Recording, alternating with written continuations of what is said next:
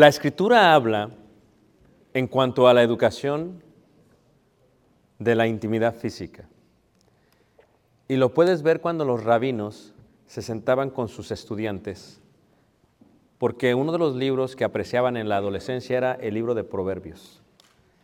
Y Proverbios está totalmente enfocado a la educación sexual o íntima.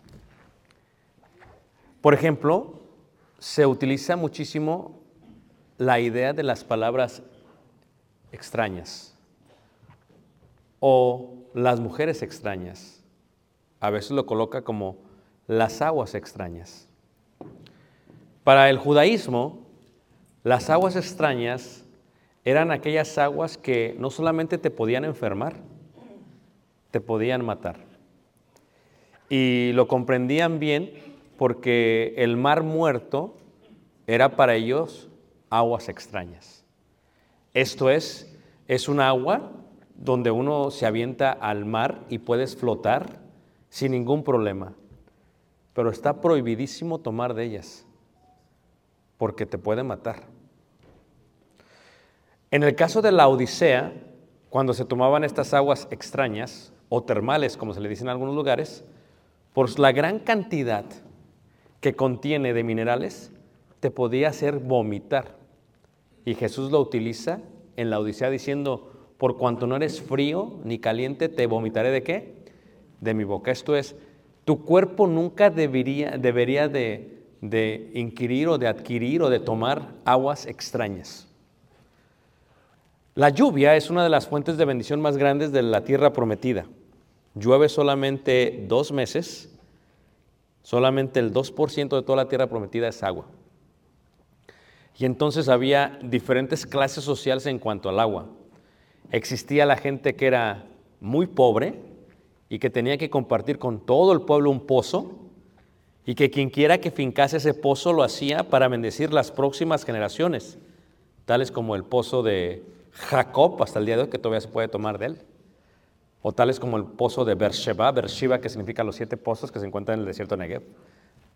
Pero estos pozos tienen agua que no es extraña, agua muerta, pero agua dulce, porque está fluyendo debajo de la tierra agua. Si tú eras rico y tu situación era más rica, entonces podías llevar a hacer una cisterna en tu casa. Y tratabas de preservar toda el agua que caía del cielo, la filtrabas en tus techos, pasaba por los canales y llegaba a tocar tu cisterna y se quedaba ahí. Y entonces la manera en que los rabinos les enseñaban a los jóvenes, les decían, cuando tú tomes agua, toma agua de tu propia cisterna. No tomes agua extraña, porque te puede hacer muchísimo, muchísimo daño. En Proverbios capítulo 5, versículo 3, se muestra la parte del fuego consumidor. Les decía yo hace unos momentos, la intimidad física es un placer que sentimos, que es parte de lo que Dios nos ha dado. Es un regalo del cielo. Pero esa intimidad una la puede hacer también profana. La puede profanar. Porque tú, ellos, los cananeos, utilizaban ese tipo de amor, de eros, ese tipo de pasión, y tomaban animales y bestias y estaban profanando algo sagrado. O los griegos iban en contra de, del uso natural y por lo tanto había muchísimas lesbianas en la isla de Lesbos, en Grecia. De ahí sale el término lesbiana, de la isla de Lesbos, una isla griega. O de ser homosexuales, porque ellos decían, los pensadores del primer siglo, lo que yo siento, esa, esa necesidad es como tomar agua. Tengo mucha sed y cuando tomo agua dejo de sentir lo que sentía. Por lo tanto, el tener intimidad física, si lo hago con alguien que sea del mismo sexo, también siento este tipo de placer.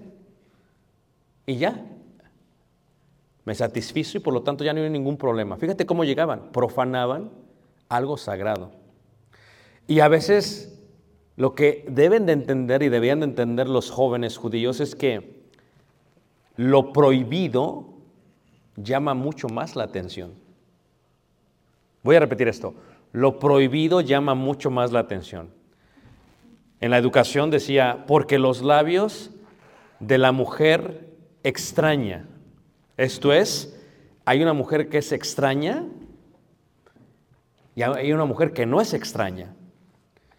Hay una agua que es extraña y hay una agua que es natural, que es dulce. Hay una agua del mar muerto donde se ve hermoso el mar, se ve sentado como un espejo, pero no tomas de él.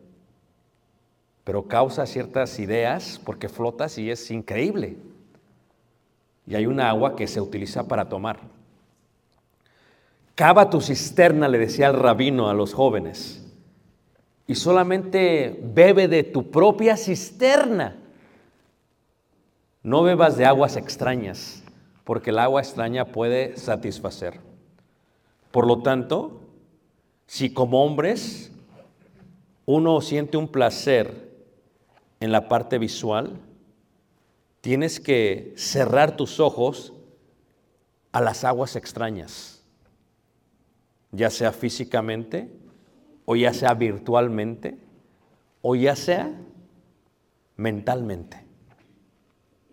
Tiene que haber una santidad total, que todo vuestro ser no tome aguas que extrañas. Dice Proverbios, porque los labios de la mujer extraña destilan miel y su paladar es más blando que el aceite. Esto es, si alguien comete adulterio, al principio parece ser un gran placer, porque es algo prohibido. Fíjate desde qué edad se le está educando a los jóvenes. Una mujer extraña es aquella que no es tuya. Es aquel pozo que no es tuyo. Es aquella cisterna que tú no cavaste que tú no edificaste. No tomes de esa agua.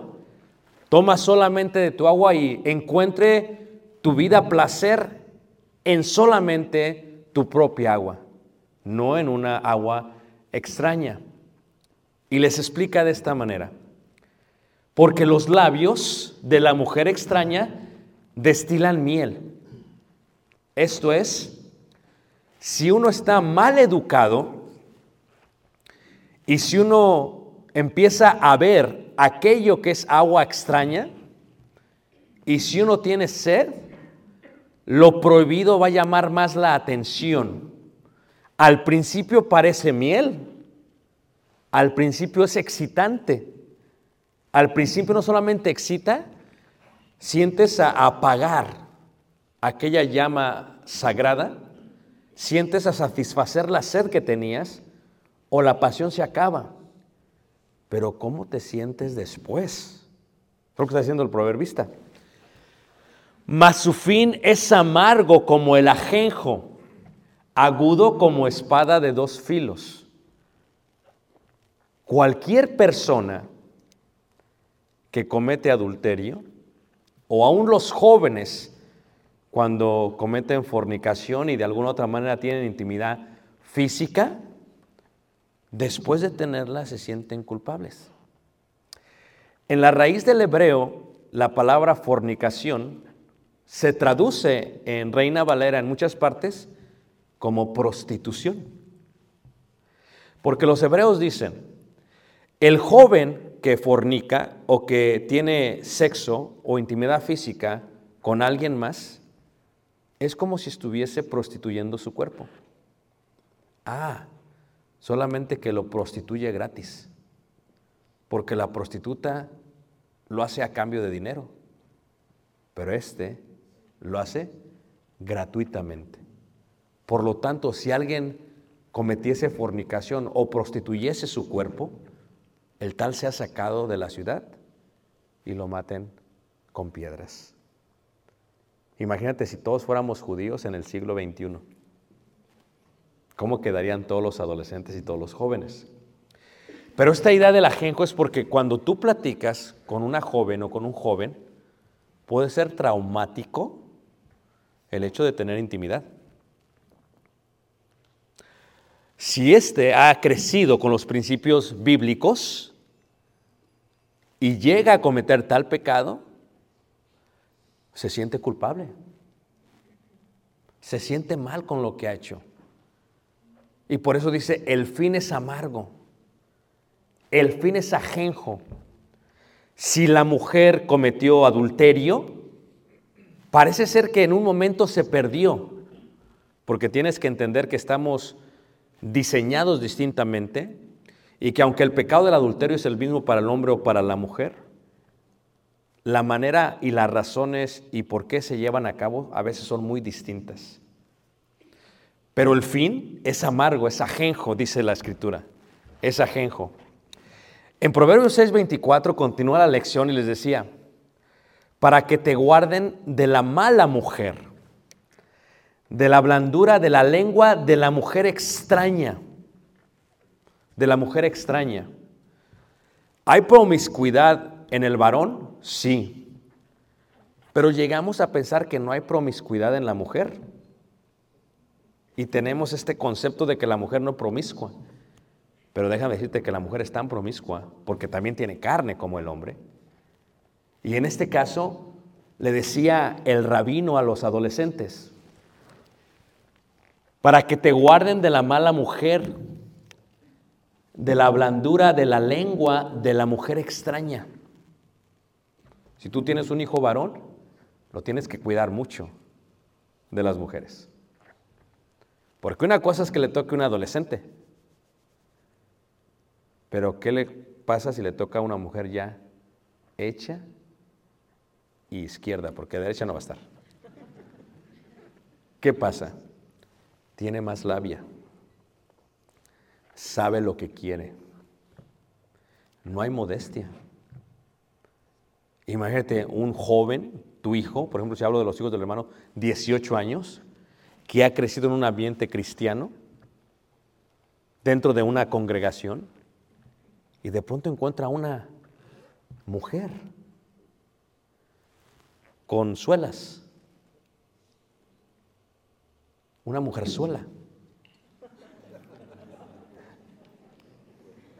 ¿Y qué pasa? Y le habla. Y decía el rabino, no, no, no, no, no, dice, de la blandura de la lengua de la mujer extraña no codicies su hermosura en tu corazón. ¿Por qué? Porque los israelitas tenían este problema con las mujeres extrañas o extranjeras. ¿Cuál era? Que las hallaban más hermosas. La pregunta es, ¿eran más hermosas? No. La respuesta es, ¿por qué las hallaban más hermosas? Porque eran prohibidas. Hacemos un ejercicio brevemente. ¿Listos? Ayúdenme hermanos, por favor, ¿ok? No vean mi corbata. ¿Sí me entiendes? Porque estamos diseñados a ir en contra de lo que se nos está diciendo. Cada que tú le dices a tu hijo, ello, es lo que tu hijo está qué? Pensando. En el caso de ella dice, no codicies su hermosura en tu corazón. ¿Por qué les llamaba tanta la atención las mujeres consuela? ¿Por qué les llamaba tanto la atención? ¿Por qué a un hombre le llama tanto la atención una mujer? ¿Por qué? Porque los pueblos cananeos, los pueblos semitas, sabían que a los hombres se les conquista a través de qué? De la vista. Lo sabían, lo entendían y lo practicaban. Yo escribí un artículo muy interesante acerca del caso de David con, ¿se acuerdan la mujer, hermanos? Y, todo el punto del caso está basado en el análisis textual. Yo soy un amante de las palabras, me encantan las palabras, la etimología, las palabras, el significado, el vocabulario, me encantan, porque aprendo mucho de esa manera. Y, todo está basado en la parte que dice que fue esta mujer, y se quémanos. ¿A qué, ¿A qué fue? A bañarse. Pero en el hebreo no dice bañarse, dice a purificarse. Ya eso cambia todo el contexto. Porque solamente se purificaban por rituales religiosos. Y las leyes de los jebuseos daban los horarios en que la mujer se podía purificar. Y David, esto sucedió, ¿a qué hermanos? En la tarde, contrario a lo que ellos practicaban, o ellas practicaban. Y el debate que es, ¿sabía ella que la podía ver David? Esto no anula la responsabilidad de David, hermanos. O sea, la mujer extraña no codicia su hermosura en tu corazón. O sea, nosotros como hombres tenemos que siempre pensar que si la parte visual nos puede hacer caer, nos tenemos que quitar los ojos, dijo Jesús. Estaríamos ciegos todos. ¿Qué hacemos? Anulamos lo que no se debe de ver. Yo lo explico de esta manera. El hombre y la mujer somos distintos en la forma que ven. Nuestra visión es visión láser. La visión de la mujer es visión radar. Lo explico de esta manera para que me entiendan. No tengo aquí un ejemplo, pero si yo tuviera para proyectar el punto del láser, literalmente los hombres solamente vemos ese punto, hermanas. Aunque no lo creas, nada más vemos ese punto, como el gato. Por eso entiendes que cuando tú envías a tu esposo y le dices, mi amor, me traes por favor la cartera que dejé en la cocina. Va tu esposo y él ve en forma láser y regresa contigo dice, no la vi, no la encontré. Pero la mujer tiene visión radar. Amén, hermanos. Va a la cocina y hace, aquí está. Por lo tanto, indica que el hombre tiene el control de no ver a la mujer extraña y de no codiciar la hermosura que lo que él llega a considerar está en su corazón. Porque las mujeres extrañas saben cómo es que van a atraer a los hombres. Es difícil, pero aún en la iglesia se batalla mucho con la vestimenta. Y se ha anulado esta idea. Es que Dios lo que ve es el corazón. Es cierto. Pero lo que ven los hombres es otra cosa. Y no solamente está Dios presente en la congregación. Y a veces nos frustra porque dices, oye, ¿cómo es posible que esta persona se vaya vestida? ¿No sabe que vamos a adorar a Dios? Y dice, pues usted es el que tiene mal el pensamiento. Pero tú no te das cuenta de cómo podríamos estorbar la adoración de alguien más. Pero luego dices, ¿por qué lo hace? ¿Por qué una mujer extraña lo hace? ¿A quién le gustan las historias? Había un joven aproximadamente de 17 años en la congregación. Tenía, pues hacía ejercicio, se veía muy bien el muchacho, ¿va? Eh, muy bueno, muy amable y todo lo demás. Y empezó a llegar una visitante, 38 años, 37 años más o menos. Y llegó y se acerca y nos dice, oiga, ¿no habrá alguien que pueda pasar por mí? ¿O que me pueda ayudar en mi casa porque tengo algunos problemas? Y cuando le indicamos quién podía, fíjate, dijo, no, no, no, no puede, fíjate, ¿no podría aquel joven? No, no, esto es de verdad, hermanos. Y me dice, ¿tú crees que pidió específicamente por el joven? Es increíble, hermanos. Ella al menos lo dijo. Hay gente que no lo dice y que sabe cómo provocar, porque así es la mujer, dice, ni ella, dice, ni ella te prenda con sus ojos, porque a causa de la mujer ramera el hombre es reducido a un bocado, ¿qué? De pan. Y la mujer casa la preciosa alma de qué? En el campamento varonil me sacaron esta fotografía. Está en inglés. Me la sacó un joven, dice, cuando el predicador encuentra a alguien dormido en su clase. Eh, tiramos al blanco, ¿eh? es una práctica que tenemos los varones, tiramos al blanco. Esta mujer estaba tirando al blanco. Cuando la hermana le arregló la corbata al hermano, le está tirando al blanco. O sea, y hablo de la mujer, pero también puede ser el hombre que puede estar casando. Tristemente he visto en la iglesia a veces conocí a un hombre que decía ser cristiano y sus acciones lo reprobaban, que decía, no veo, se estaba quedando ciego, decía él, pero ¿quién bien veía a las hermanas? Estoy hablando en serio. Porque hasta le decían las más, no que no ves. Fíjate la idea. Y la manera en que tocaba, en que abrazaba y en que saludaba era algo extraño. Uno puede sentir cuando ya el saludo es extraño, hermanos. Uno puede, sabes que esto ya no es normal. Y hay hombres, dice la escritura, que tienen los ojos llenos de qué? de adulterio, que, son manchas en vuestros ágapes, que, que imagínate, si la parte espiritual, la parte mental la tienen tan mal, ¿cómo no será dentro de la congregación? Y hay hombres que realmente son extraños para la doncella.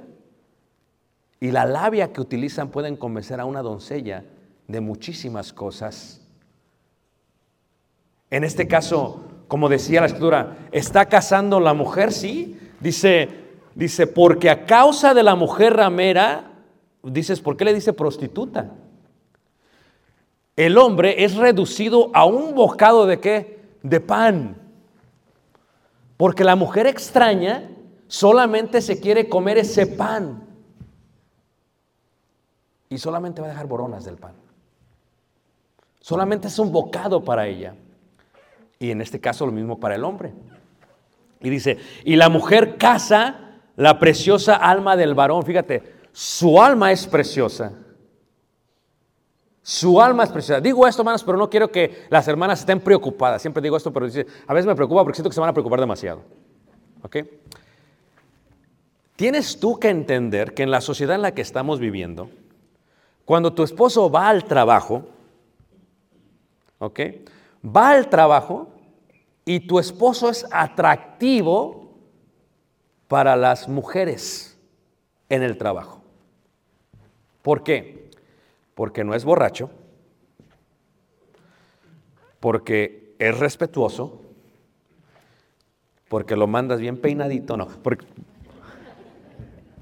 Pero ¿por qué? Porque es atractivo, porque es diferente, porque es responsable, porque es trabajador.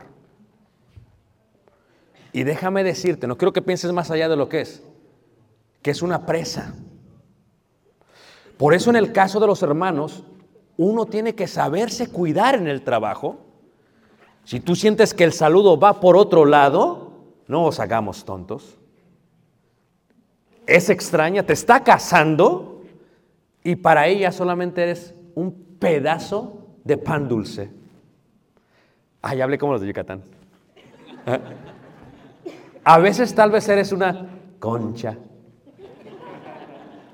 No es venganza, hermanos, es, es parte de la clase. a veces eres una concha, a veces además es un cuernito. A veces eres solamente una empanada. Pero sea lo que seas, solamente eres un bocado de pan para ella.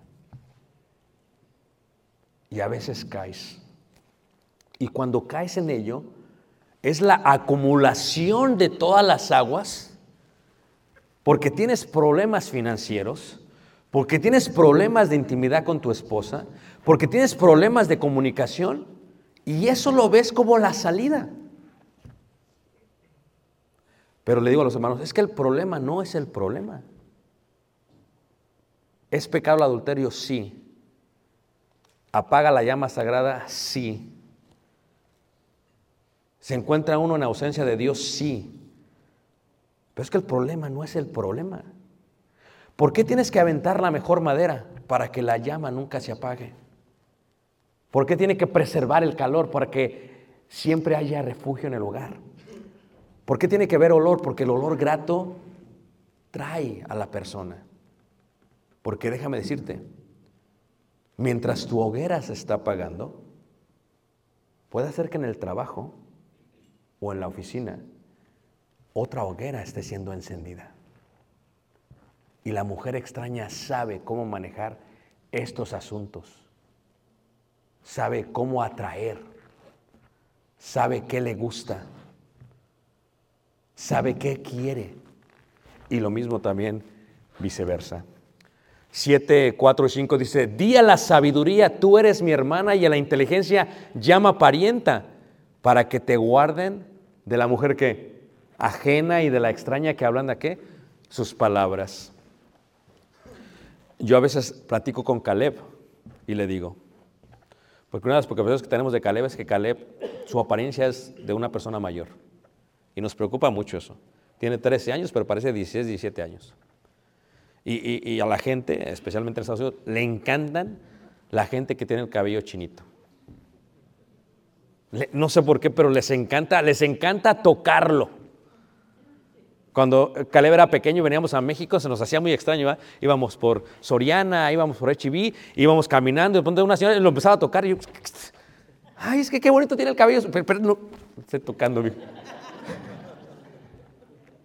Pero ahora que ha crecido las doncellas en la congregación, teníamos en la una convivencia en la casa con eh, una hermana con sus hijos, y era una de las doncellas, dice, ya te he dicho, Caleb, ya te he dicho que a las muchachas les va a gustar el cabello chinito. Y Caleb en su mente es 13 años, hermanos. Y cuando tienes a una persona que aparenta 16, 17 años, y lo colocas con otra persona de 18, 19 años, dicen los rabinos, tenemos que enseñarles lo que indica esta educación. Y les dice, di a la sabiduría, tú eres mi hermana, y a la inteligencia llama pariente, dice, para que te guarden de la mujer que ajena. Y puede ser al revés.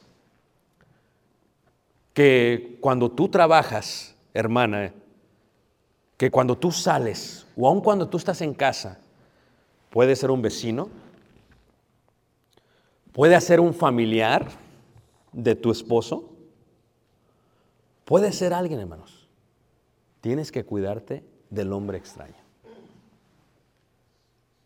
Tienes que preservar la línea de respeto. Tan sencillo como, ¿sabes qué? Yo creo que esto lo debe de hablar usted con mi esposo. ¿Sabe qué? Este, agradezco mucho eso, pero no me es apropiado lo que me acaba de mencionar. ¿Sabe qué? Aunque esto me hace sentir bien, me, incomoda. Y, y- y siento que me está acosando. Y le voy a tener que decir a mi marido. Y ya uno como esposo debe de entrar. Y uno debe de hablar. Y uno debe de marcar bien la línea. Porque déjame decirte, hermanos, como lo prohibido es atractivo, si una persona no es espiritual, puede ceder rápidamente ante aquello que atrae. Y puede apagar rápido la llama, la llama sagrada. Fosa profunda es la boca de la mujer extraña. Fosa profunda. Aquel contra el cual Jehová estuviera airado, caerá qué? En ello. O sea, que cuando no estamos en presencia de lo divino, cuando no merecemos estar en su presencia, al estar en su ausencia, Dios se va a airar contra nosotros y entonces estamos expuestos a qué? A la fosa profunda de la boca del amor. ¿Cómo le hacemos para no estar en presencia de Dios? Cuando dejamos de orar. Como esposa, orar por tu cónyuge y decir, Señor, guárdalo en el trabajo. De las mujeres que dijo el hermano. Estoy hablando serio, hermanos. Guárdalo del trabajo. El esposo, guarda a mi esposa de los hombres. Porque ahora es popular ser un hombre Casanova. Es popular tener varias mujeres. Es popular vivir aquí o vivir allá. Y aún en la iglesia uno tiene que tener cuidado. ¿Sabes qué? No me gusta cómo te estás comportando. No me gusta cómo te estás riendo. Pues yo siempre me río igual. Pues no, no, no. Esta sonrisa es distinta. No me gusta cómo te estás llevando con el hermano, con la hermana. Si uno no habla claramente, hermanos, uno puede exponerse a sí mismo o exponer a su cónyuge a caer en la fosa del hombre o de la mujer extraña. Y todo puede empezar como algo que es así sencillo, como que algo totalmente inocente, hermanos, pero se puede ir gradualmente. Cuando algo no está bien, se incomoda. Primero, el chip, yo ya estoy casado. Segundo, porque yo ya estoy casado, hay márgenes, hay líneas, hay barreras, hay límites que yo no puedo cruzar, que nadie puede cruzar conmigo. Puedo platicar contigo, pero cuando es algo que va más allá, ya no podemos platicar. El ejemplo que yo siempre doy es cuando hay hermanas o visitantes que vienen, ¿puedo platicar con usted? Sí, sí, déjame conseguir otro varón que esté conmigo. ¿Puedo platicar con usted? Sí, sí, sí. A ver, Jani, ven, porque quiere platicar conmigo. ¿Por qué? No sea que me pase lo de a José, que digan que fui yo, cuando era la esposa de Potifar. Uno nunca sabe, hermanos. La casa de la mujer extraña, o en el caso del hombre extraño, uno nunca sabe por dónde va la tirada. Y dice la escritura, dice, fosa profunda, dice, es la boca de la mujer que extraña. Porque abismo profundo es la ramera y pozo angosto la extraña. Hermanos, la infidelidad es uno de los pecados más grandes que uno puede cometer contra lo más sagrado que hay en tu vida, que es el matrimonio. El matrimonio se estableció antes del pecado, en el jardín del Edén. El matrimonio es un regalo de Dios. El matrimonio, el matrimonio perdón, se tiene que cuidar sobre todas las cosas y no puedes atentar ante Él. La llama que no debes de apagar nunca es la del matrimonio. Dios tiene que estar presente siempre en tu matrimonio. Por lo mismo, pensar mal puede llevarte a profanar tu matrimonio. ¿Cómo peleas? Viene un pensamiento y haces un, Señor, quítalo de mi mente. Esto que estoy pensando no está de acuerdo a ti. No está de acuerdo a tu palabra. Y esto no le da honor a la mujer que me has dado. O al hombre que me has dado. O sea, tienes que cuidar esta parte. Tienes que cuidarla constantemente porque la vida emana del corazón del ser humano. Y aquí está el secreto, hermanos, en la forma en que pensamos, en la forma en que desarrollamos, en la forma en que percibimos, en la forma que, que, que analizamos. Todo está aquí, hermanos. Por lo tanto, ¿cómo me cuido del agua extraña? Hay dos formas. Una es cuidando de tu propio pozo. Y tiene que haber una inversión para tu propio pozo. Yo estoy seguro que Monterrey cambió después de este verano. Monterrey no va a ser el mismo el verano que viene. Porque les aseguro que mucha gente digo, ¿sabes qué? Se nos puede volver a acabar, ¿qué manos? El agua. Ya estoy seguro que muchos dijeron, ¿sabes qué? Nos vamos a poner un tinaco más que, más grande. O vamos a hacer una qué? ¿Cisterna qué? Más grande. Pues tienes que aprender a ensanchar la cisterna que tienes, a invertir en tu matrimonio. Esto que viniste aquí es una inversión total. Estás haciendo más grande tu cisterna. Cuando la gente se está muriendo de sed, tú tienes mucha agua cuando los matrimonios están pasando por muchos problemas, por el caos virtual, el caos del Internet, el caos de la sociedad, la malicia de los hombres, la iniquidad de los hombres, de las mujeres, la promiscuidad de toda la sociedad, tú estás bien. ¿Por qué? Porque el agua que tienes satisface tu vida. No hay necesidad de voltear a otro lado, porque has invertido en qué? En ello. Fíjate la gran relación que tiene esto. Vamos a cenar, mi amor. Cuando la tomas y la abrazas y le hablas bonito, estás haciendo que haya una fuente de agua dulce dentro del pozo, de la cual después vas a poder volver qué? A tomar. Cuando hay un trato con respeto, con amor mental, emocional, físico, cuando tú le digas, ¿Puedo proceder? Te va a decir, aviéntate un clavado. ¿Me entiendes? ¿Por qué? Porque realmente es parte de la preparación emocional de la cual estamos llevando a cabo. Hay una serie que predicamos eh, eh, a principio de este año, se llama la serie Mis Sentimientos. Y hablo acerca de la gestión de las emociones. Son como 13 clases, ¿ok? Hablo de lo que significa la inteligencia emocional. Y, esta parte de la inteligencia emocional son cuatro pasos, ¿ok? Es la parte de reconocer tu emoción, número uno. La parte de añadir a tus emociones pensamientos, lo cual hace que se formen un sentimiento, número dos. La parte de analizar y planificar lo que vas a hacer con ese sentimiento, número tres. Y luego la parte de manifestar ese sentimiento hacia afuera, número cuatro. Cuando somos inteligentes emocionalmente, nos damos cuenta de la inversión que tenemos que tener nuestros cónyuges. Fíjate, tú te levantas en la mañana y no le dices buenos días. Te vas al trabajo y no le mandas ningún texto. Llega del trabajo y le eres indiferente. Come y come platicando con la televisión y no contigo. Se baña y se baña solo. Se sale de bañar y empieza a tener una relación con el fútbol. Y de pronto se voltea y le cambia la voz. ahora ya se quiere poner romántico.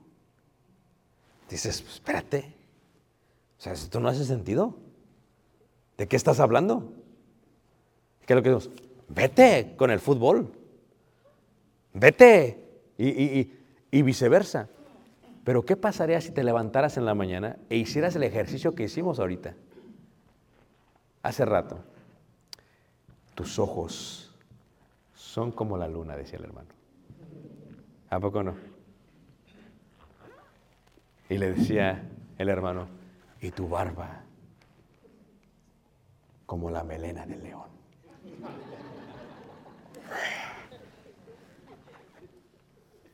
¿Qué pasaría si antes de irte a trabajar tu esposa te abrazara muy fuerte? ¿Qué pasaría si cuando vas hacia el trabajo tu esposa le mandas un texto o un like a lo que, un me gusta a lo que posteó? ¿Qué pasaría si le mandaras un mensaje de voz? ¿Qué pasaría si expresáramos cuando oímos una canción y le dijésemos rápidamente, acabo de pensar en ti? ¿Qué pasaría si preparásemos durante todo el día un lecho de flores? ¿Qué pasaría si nuestra boca diese agua constantemente al pozo? ¿Qué pasaría si entonces quisiéramos satisfacer aquella parte física que empieza por la parte emocional? Cuando uno trabaja de esa manera constantemente, no hay necesidad de a un agua extraña, porque el agua dulce te satisface. Tienes abundancia de agua dulce. ¿Sabes lo difícil que es hacer una cisterna si alguien la ha hecho, hermanos? Como se hacía en Israel, de piedra. ¿Sabes lo difícil que es la, labrar la piedra, colocarla, prepararla y la golpeas y la golpeas y te sacan ampollas y, y te pones nervioso y sudas y casi te desmayas? Pues tu cónyuge necesita que trabajes de esa manera por tu cisterna. Porque el agua extraña eventualmente te va a matar. Sabe rico al principio, pero al final es ajenjo. Parece que está bien, pero después te hace vomitar.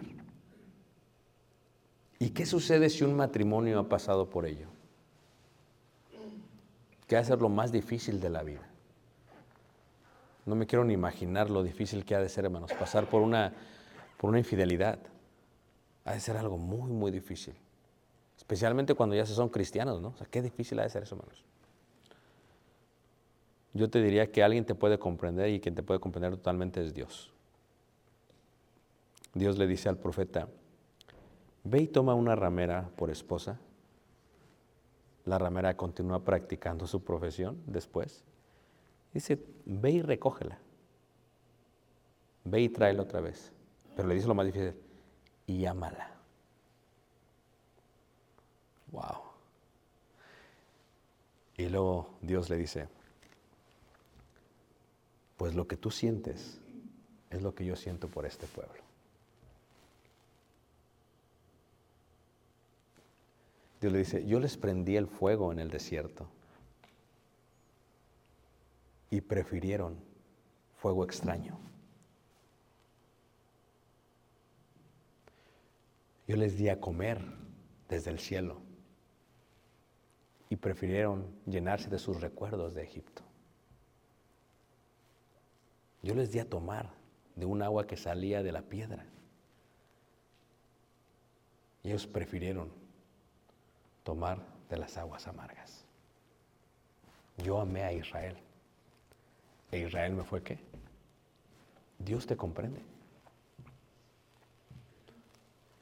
Y yo sé que es difícil, pero volver a tomar a alguien que te fue infiel se puede considerar como una de las acciones más humillantes que una persona puede pasar en la vida. O lo voy a cambiar. se puede ver como una de las acciones de amor más grandes que tuvo Dios para con su pueblo. Se puede ver como si fueses una persona tonta o como si fueses un Dios omnisciente y sabio. ¿Y por qué lo tomó otra vez? Porque el pueblo no sabía lo que hacía. Y cuando una persona es infiel, a veces no sabe lo que hace. No sabe lo que está destruyendo. No sabe cómo está profanando el templo. No sabe cómo está quemando con un momento de lujuria toda la bendición que puede traer a su hogar. Está consumiendo a su cónyuge, está consumiendo a sus hijos, está consumiendo su casa, su hogar, su futuro, su prosperidad por un momento de lujuria. Es que no sabe lo que hace. Pero si llegases a perdonar, como Dios perdonó a su pueblo, y llegases a amar, como Dios amó a su pueblo, tal vez Dios diría, lo hice porque vi un pueblo que llegó a aprenderme a amar. Porque si Dios hubiera destruido, hermanos, al pueblo de Israel y lo podía hacer, tú y yo no estaríamos ni tendríamos la relación tan íntima que tenemos para con nuestro Dios. Porque la prueba de amor más grande que Dios tuvo para con su pueblo es el perdón a la infidelidad. ¿Y por qué lo hizo? Para preservar la llama que sagrada. Cuando tú ves algo impuro en internet, con una agua amarga, con una agua extraña, estás apagando lo más preciado de tu vida. Cuando tú coqueteas con alguien que no deberías, le estás echando cubetas a una hoguera santa y pura. Cuando tú no te vistes de acuerdo a la posición en la que estás, estás provocando chispas que pueden incendiar un bosque y que pueden consumir tu propia casa. Si te dieras cuenta realmente de lo que hace la infidelidad y los extraños, te detendrías a seguir viendo un video que no te produce nada bueno. Te detendrías a no promover algo que es incorrecto. Te detendrías a detener a un hombre, a una mujer que está atentando contra el regalo más grande que Dios te ha dado en la vida, aparte de la salvación, que es tu matrimonio. Dirías, esto no es correcto. No voy a destruir el futuro de mis hijos, ni la relación con mi mujer, ni con mi esposo, solamente por unos minutos de placer. Es que no puedes comparar toda una vida de amor con tu cónyuge con unos cuantos minutos de placer con una mujer u un hombre extraño. Pero ¿sabes qué? No saben lo que hacen. No saben lo que hacen. Porque ¿cuántos hombres están enfermos por la infidelidad que le hicieron a sus esposas y se están muriendo sin ninguna ayuda?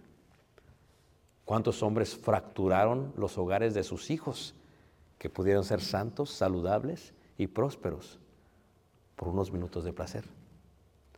¿Y cuántas mujeres no perdieron la sensibilidad total de tal manera que ahogaron con aguas de muerte todo aquello que es más preciado en la vida, como el cónyuge, los hijos y la relación que tienen con Dios? ¿Sabes que Cuesta mucho trabajo establecer una relación con tu cónyuge por la cual te tenga confianza y solamente unos segundos para perder toda la confianza que te tuvo y que te costó tanto tiempo. Si tú eres como yo que veo las cosas con números, digo, ya tengo casado 30 años. No puedes comprar 30 años de felicidad con una media hora de placer. O sea, o estás tonto, Ricardo, para hacer eso. O, como ha pasado en algunos, ya cuando están viejos, salen con sus cosas. ¿A poco no? Ya casi. Le digo yo a los hermanos, lo comparo de la- con las carreras estas de atletismo.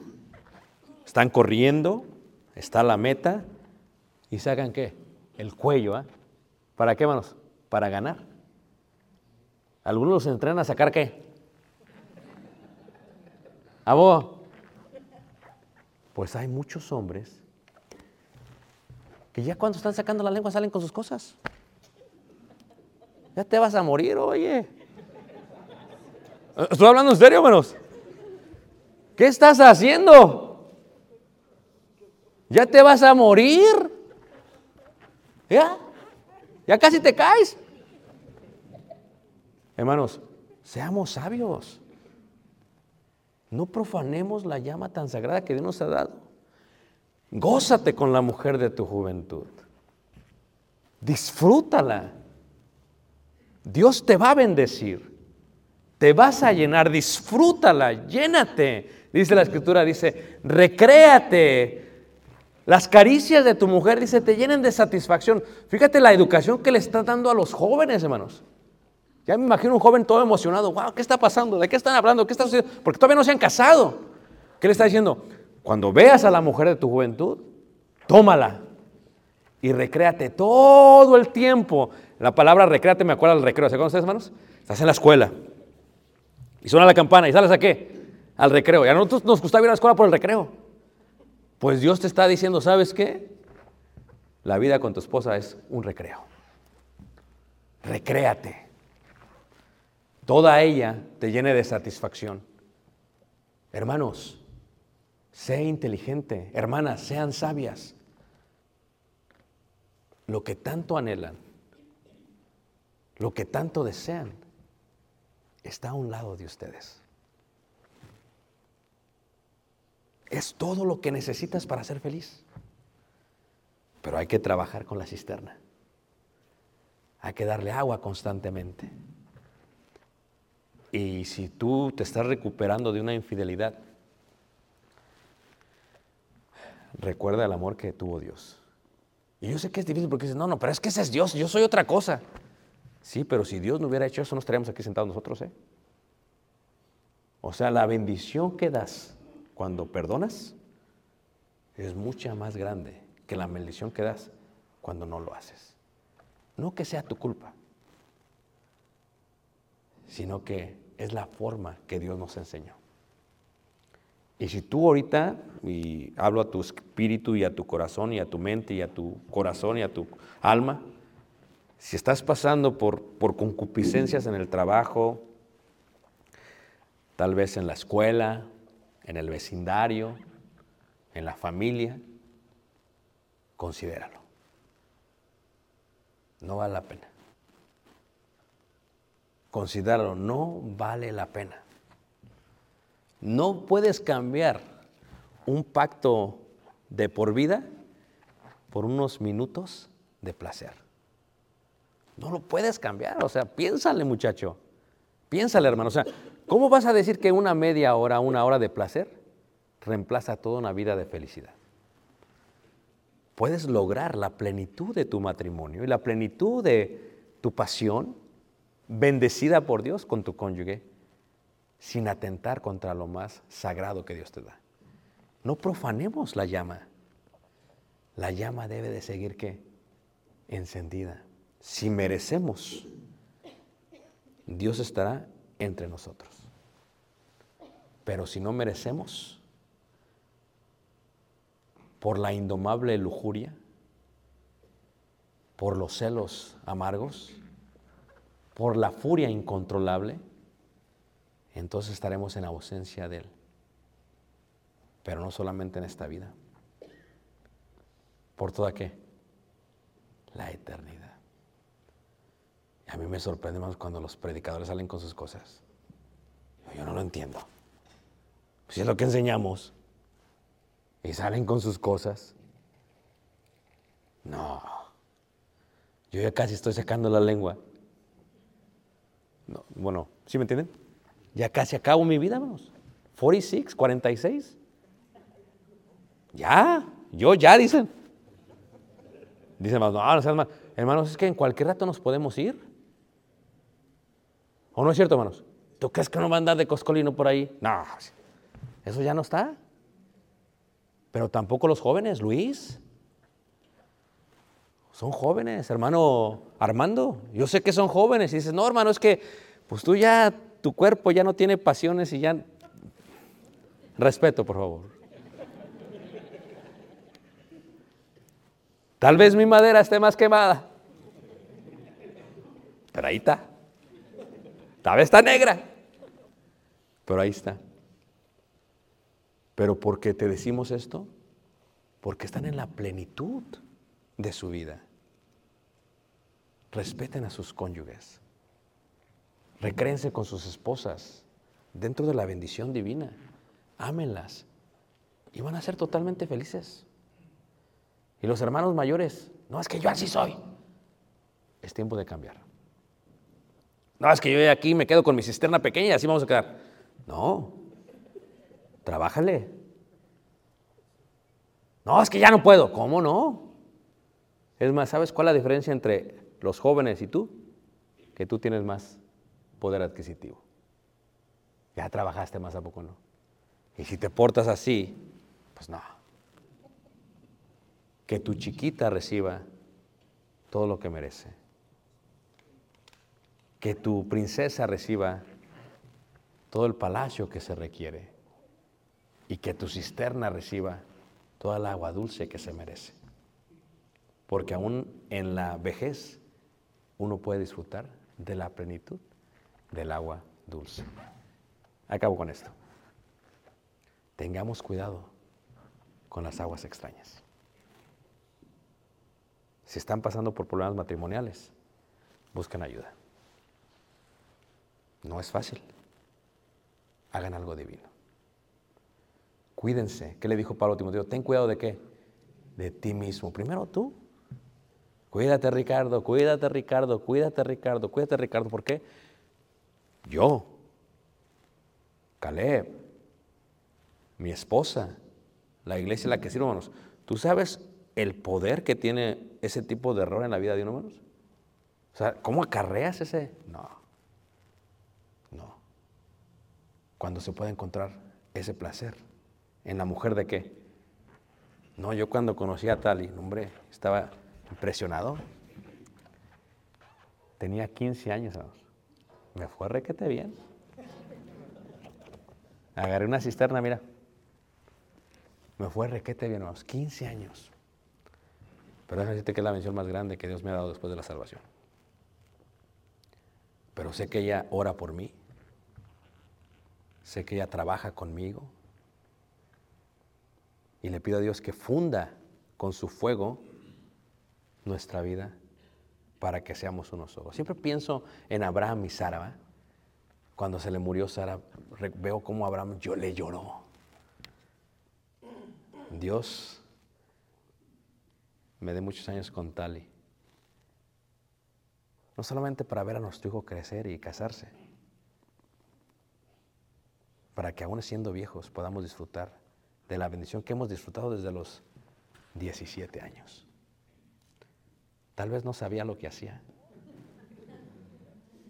Aún así Dios me bendijo. Y ella es la mujer de qué?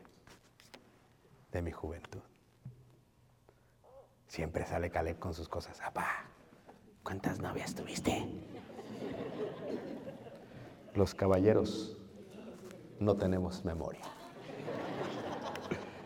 Oye, tenía 15 años, hermanos, come on. Dice el amado, pero de Ciudad de México, pues no importa. Hermanos, qué hermoso es hacernos viejos, vernos.